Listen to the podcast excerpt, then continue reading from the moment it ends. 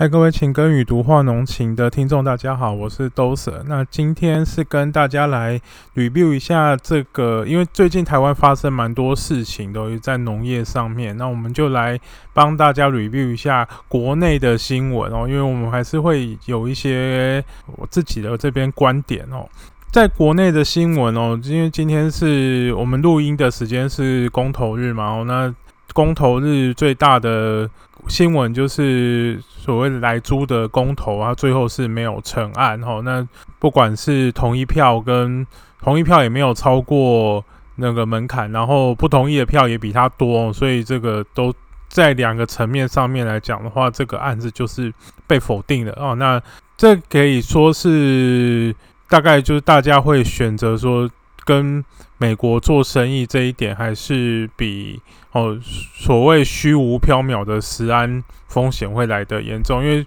说实在，蛮多人并不是说他真的很了解莱克多巴胺对于人人体的风险大概是多少。哦，那大概第一个，我们不谈论太多政治的问题啦。哦，主要你如果有去 Costco 买美牛回来吃的。朋友应该就会投反对票吧，因为你自己也吃了很多，你身体也没有出现什么什么毛病。那当然了，美猪案没有过关的情况之下，哦，那美国国务院很快在今天就已经发布了新闻，好，那就是说会继续对美国的食品。哦，跟台湾来做更强烈的磋商。那这些磋商并不表示说，就是美国的食品要开始倾销到台湾，并不是。而且可能反过来想，你有可能是美国会开放更多台湾的东西进入到美国的市场。这个东西在之前是已经有一些蛛丝马迹可以去做这去做探寻的。第一个就是说，呃，在美国。美国的，在如果你是美国在美国生活的人，你要吃一个拔辣哦，吃瓜吧。事实上，在美国要吃瓜，除了你吃美国，美国本土应该没有太多瓜吧可以生产。那大部分的瓜吧都是从墨西哥进口。那全世界可以进口拔辣到美国的国家，一开始只有墨西哥。那后来，因为在东方。都有很严重的东方果实蝇的问题哦，所以你那些呃瓜巴要进入到美美国，基本上就是很难的事情。大家都想要防堵这些这果实蝇啊，这些害虫的这些危害。那台湾哦，前一两年是获准哦，因为为什么有两个原因啦哦，第一个就是说果实蝇的检疫哦，通常它。需要做一些低温的冷藏或是冷冻。那因为我们从东方的国家过去，你要跨过太平洋到美国，因为大部分的时间还是坐船。那在坐船的途中，如果你的冷链的技术没有很好，你前期的处理的技术没有很好，还不是只有农民种的好而已哦。你后后边的处理做的不好的时候，你就会让这个。拔辣就到现场就是根本就不能吃啊！哈，你不管说有没有后熟哈，那也口感啊哈，或是这个品质就会变得很差。那去年台湾有出口开始获准出口拔辣到美国去，哦，那后来有再多下了几次的订单。我们都希望说，这个台湾为什么可以把东西卖给美国？第一个当然是两边的关系有变得很好，但是关系很好是一回事，另外一回事就是两边的呃，美国会很信任台湾这边的检疫跟冷藏的技术。这这当这几年台湾的产业对于后端的怎么做冷链的这些。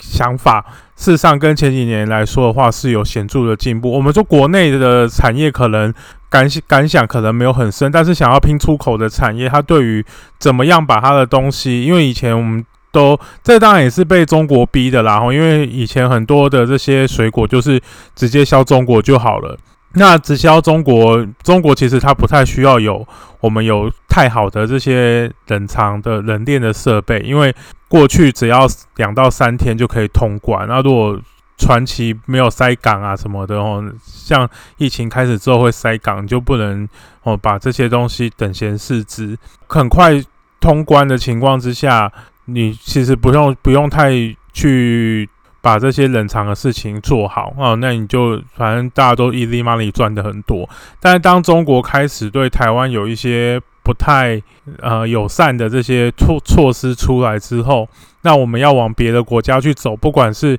往东北亚、往日本、韩国去走，往东南亚吼，那当然我们热带水果要走东南亚是会遇到一些困难，因为他们本身也是产地。那另外一个我们就会想说要去走到北美市场哦，甚至中东市场、欧洲市场，那这些市场。都会有面临到长期长途的海运的问题，因为这些水果基本上不像是说像樱桃很贵、草莓很贵，我可以用空运的方式哦。那它因为它单价很高，我们的水果很多，它的确还是占了蛮大的重量，它那些重量你要用空运去抵消那个价差，基本上是稍微有点困难。所以海运还是不可以、不可回避的一个措施哦。那在这个情况之下，不管是冷链啊，或是仓储的技术哦，都是被压着做很很新的这个改进哦。那这几年这些这些改进有做出来之后，美国人也有看到，他就允许我们去把这些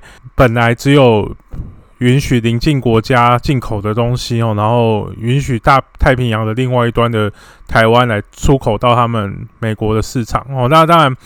呃，巴拉是一个然后那未来应该还会有其他的农产品哦，可以出口到美国去啊。当然，我们台湾很有蛮多东西有出口到美国去的，但很多听众朋友是可能不太清楚，我们有很多蝴蝶兰也是出口到。呃，美国去吼，但但但美国他们就是我们会出口，但还没有开花的苗去到美国，然后美国它在在比较冷凉的地区，然后再去做催花，然后催把花催出来之后，再再去做贩售哈。因为你如果是有花苞的情况，开花的情况之下，第一个你很难运送，第二个这些呃这些蝴蝶兰其实很难去。经过这么长的这个旅途的摧残，那所以这个蝴蝶兰本身它也有检疫的这些要求。那台湾有很台在台湾这些呃出口的蝴蝶兰，它需要经过美国农部的检疫。好，美国农部会直接派人来台湾来做这些来做检疫哦。台湾的在后壁，好，在台南的后壁乡，好，有非常多的这些兰源。你看外面看到，你只是看到觉得它是一间很大的温室，但其实它是美国哦农部有授权的生产的温室。这些温室其实它一栋造价都几千万，甚至它的老板可能身价都上亿，但是它就外面看起来很低调，你都不知道它是里面的营业额这么的惊人哦。那这个是也是台湾一个也是一个滤镜啦哦。我们说在发展这些国际贸易上面来讲话，就真的要靠。台湾除了靠自己的努力之外，跟其他的国家建立很良好的关系，这个是难以是不能避免的哦。那所以这来助公投哦，现在被否决掉之后，我想台湾在未来加入 CPTPP 哦，或是其他的这些国际贸易的次组织哦，因为我们现在有加入到 WTO，不过 WTO 因为它架构太大了，在里面我们台湾在 WTO 里面算是乖宝宝哦，那。但是我们在乖宝宝的情况之下，也也常常被人家欺负啊，像是常常被中国欺负，在欺欺负被欺负之后，我们会想要想要反抗啊，想要想要去申诉啊，因为他的组织也太大了，所以变成你要去反抗这些这个投票部队，有有有时候会有点困难呐。那当然。像现在 CPTPP，它现在有点类似，就是所谓环太平洋的这些民主国家，哦，他想要呃继续建立另外一个哦独立于 WTO 之外的大家一个区域，以区域为主的这个协定。而且这个 CPTPP 的报队其实越来越越来越多了哈。那个像前几天韩国也说，他也要启动。CPTPP 的申请，然后他本来没有要加入啊。第一个，当然韩国一开始是有点想要吃中国的口水啊。啊，当然看到他看到中国加入，中国想要申请加入，也是因为他看到台湾要加入，他觉得他也要进来哦拉一下才可以哦。那当然，在这个 CPTPP 的这些成员国里面有也有蛮多是对中国不太友善的啦。所以中国能不能顺利的进 CPTPP？其实它还是一个小问题那台湾相对来说进去 CPTPP 的难度会比比较低一些哦。虽然它还是共识决，只要有一个会员国说 no 的话，大家就就说 no。不过通常我觉得，虽然有一些国家 CPTPP 的国家是跟中国很好，但是他们应该在利益衡量上面，最后可能还是会让台湾进去。这个我我们可以来。观察一下，然后台湾进去 CPTPP 的机会，在今天这个公投的结果之后，我认为的机会是蛮大的。那因为像那像英国也想要加入哦，那你说英国其实它并不是所谓环太平洋的相关的这些国家哦，那在。CPTPP 的名字里面，他为什么也想要进来？那当然也是他觉他，因为他们这是政治上面的同盟啊。后那因为美美国自己现在是没有加入 CPTPP，但是未来我想他在 CPTPP 里面，哦，他也会有非常重要的角色哦，像是类似引武者这样，他可能个别，因为这像民主党跟共和党的这些相相关的策略来说很不一样，但是对于美国的利益来说，在 CPTPP 里面，它不可能缺席啊，它一定会有它一个角色，因为这些这个去光 CPTPP 的主要组成的人口数就已经有六亿人了，而且这六亿人都很多是很有购买力的，所以这个跟中像，所以我们在这个。后续在台湾农业经贸的这个看法上面，哈，我觉得还是算是审慎的乐观啊。那另外就是接到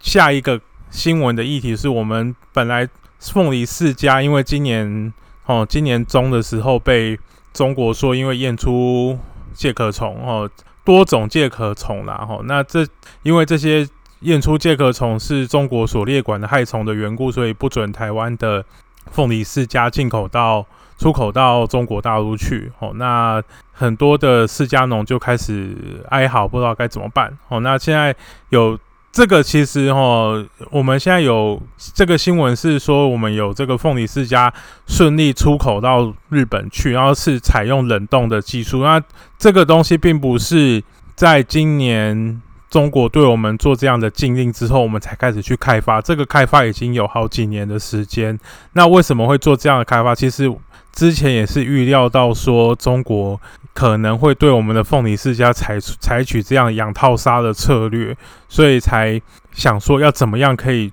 钻到日本哦，或是其他国家去。那因为这些国家也都需要检疫，那台湾。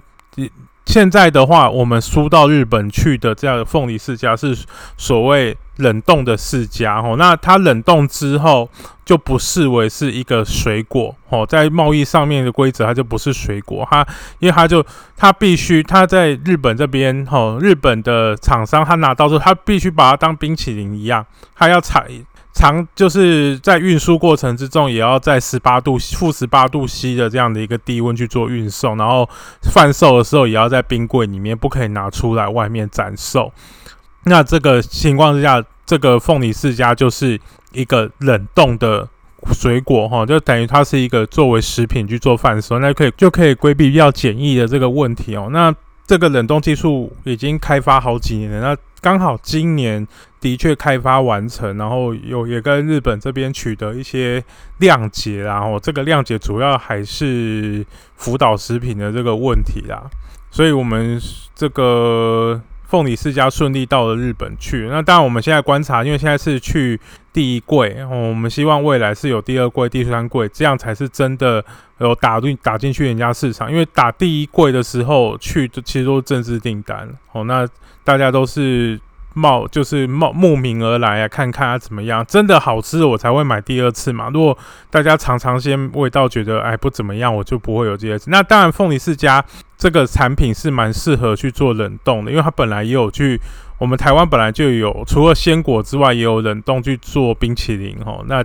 当然它是加工之后就做成冰淇淋。那如果你直接冷冻了之后，它里面也会有，因为它的糖分含量很高，所以你会有也有类似就是奶油的这个口感。然后，那当然好吃的凤梨世家当然是鲜果的风味一定是最好的。那现在出口冷冻的凤梨世家到日本，事实上是是一种权宜之计啊，因为你还是要，当然冷冻完之后，如果日本的接受度 OK，当然你去其他的国家可能也有机会，因为当你已经变成冷冻食品的时候，我在运输上面的话，就只要是一个完整的冷冻柜，我太不太不要不用去烦恼说我在中间如果我。东西坏掉或者怎样，因为它已经把它冷冻到一个最后一个最终产品的一个形形态，我不用再做解冻，解冻就是要吃了哦。那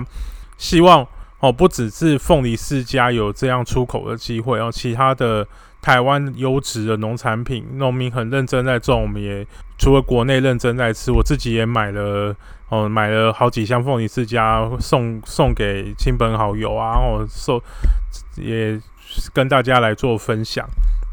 那你说，那第三个也是贸易上面的问题。其实我们今天的这些国内新闻的 review 都跟贸易有很大大的关系啊。哈，那另外一个就是也是 TBTBP 的国家对我们的东西产生开放，吼，就是纽西兰。啊，纽西兰在其实纽西兰这几年对台湾还算蛮好的哦，因为第一个台湾是纽西兰奇异果的大宗客户哦，那第二个纽西兰的总理哈那个 Arden 也是女生，所以跟我们蔡总统的关系也不错。那纽西兰最近就开放了我们的一些罐头含肉的罐头可以进去到纽西兰，那当然这也是因为。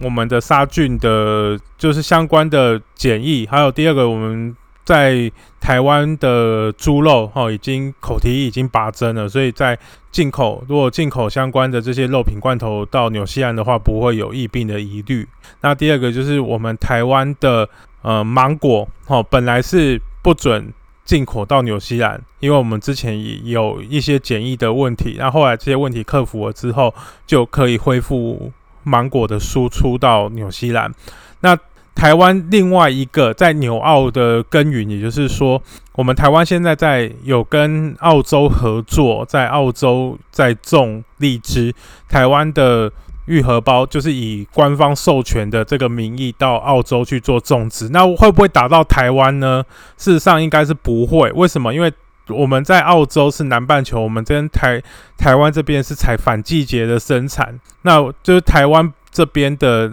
荔枝的荔玉荷包的荔枝，大概是会在五月底到六月初的这段期间来做上市。那如果是未来的话，在澳洲这边的玉荷包的荔枝，应该就会在。诶，十一月到十二月这中间来上市，那我们在冬天有有可能就会吃到来自澳洲的这个玉荷包哦。那当然，如果是呃从澳洲进口的话，应该是空运或者是那个价格应该会会蛮高。但这个也是台湾的农业跟南半球国家一个新南向一个合作，呃，一个关键性的一个成果啊。因为澳洲其实蛮。期待跟台湾做这样的一个合作，因为台湾有非常多这些果树的技术，是因为澳洲他们长以前都是呃，他们澳洲其实还有很多地是没有开垦啊，当然澳洲是一个很呃地很大人很少的这个国家，所以他们一般他们的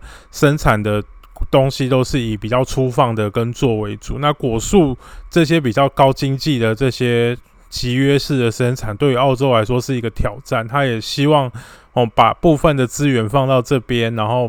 可以有不管是创造外汇，或或是跟这个各各大的市场哦有一个有一些更新的这些想法哦，这也是有可能，因为你在澳洲，如果全世界只有澳洲有那个时间有荔枝的话，那它的确可以支撑我用。空运的方式运到美国，运到运到日本，运到哪里？运到运到世界各地去哦。这个是澳洲的一个跟台湾所共同耕耘出来的一个机会。那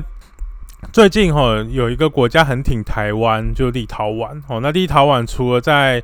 呃他们的首都哦维尔纽斯在成立了台湾的办事处之后，他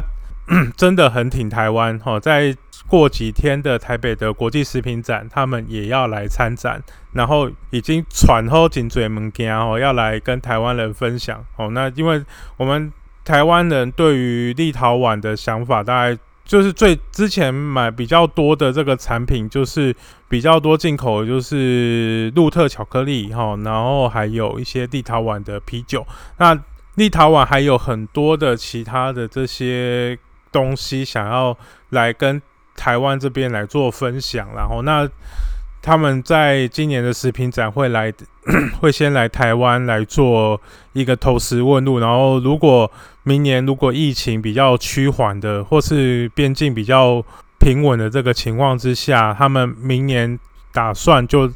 请他们的农业部长哦来台湾来做访问。我觉得这个是台湾在市场上面也可以给其他的国家哦一个支持，因为毕竟这国际上面来说。很多事情，小国之间互相帮忙哦。那不仅是是大国帮小国，小国之间也是互相帮忙。而且，其实立陶宛有很多的特色农产品是让台湾是没有的。那互通有我们嗯花花钱可以买，享受到很多很独特的风味的异国的食品，事实上对我们我们的生活品质也是一个很好的发展。那我们就很期待立陶宛。的相关的这些食品，我如果有空，大家如果有空，也可以去食品展哦，看一下立陶宛到底有什么样的东西。现在现在虽然进去要戴口罩，不过试吃应该是应该会减少吧。不过应该你应该还是可以看到一些。东西才对哦。那因为食品展现在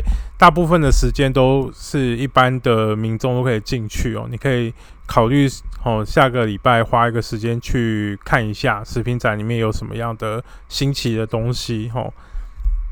然后最后一个新闻是我们的比赛茶在台湾的茶的生产里面的的一个产业的经营上面是一个很重要的一环。台湾的茶叶，好，不管你就分很多产区啊，像文山产区，哦，然后就是做包种茶，然后南投的鹿谷产区就是做洞顶乌龙茶。哦，那还有一些阿里山啊，大家都会因为你产区很有名，大家出来就会说我是某某地区的茶。但因为这几年其实外移的很多，那这些外移的厂商，不管是外移到中国或是越南，哦，这些厂商过去，他也把台湾的这些原本的茶种带出去，师傅也带出去。那所以，然后在那边因为用低廉的土地跟人力生产之后，然后再把因为。茶种跟做的人很类似的话，基本上你做出来的茶叶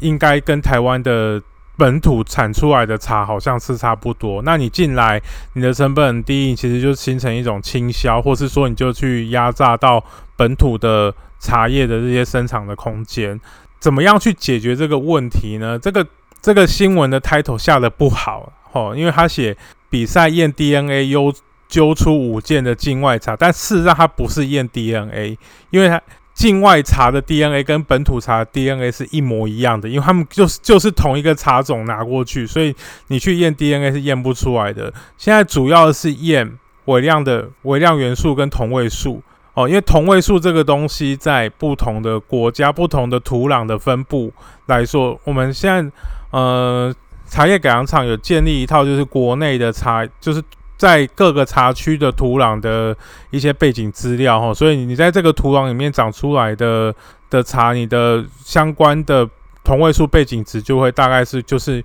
比例就会在这些哈，然后你如果去测出来哈，这个落在这个背景值的里面，那大概我们就知道你大概是哪个地方的茶啊，这个跟哪一个茶种没有关系，就是你的环境会直接影响到茶叶的内容。哦，这个验出来的结果，那你在你如果你拿去越南拿去其他地方，那个同位素的组成不会跟台湾的同位素的组成是一样，甚至我在台湾我也可以直接去验出啊。你很多人都说我是高呃高山茶，我是阿里山某某地方的茶，就验出来那根不是阿里山的土的的这个同位素指纹，那你就出包，你就不是这些东西哦。那我们希望这些。高科技的技术也是这几年就是一直研发出来来保护我们的农民啊，跟给是跟消也是保护消费者啦，因为我们都希望你去相信这样的一个地区的品牌啊，其实你就你也是希望说，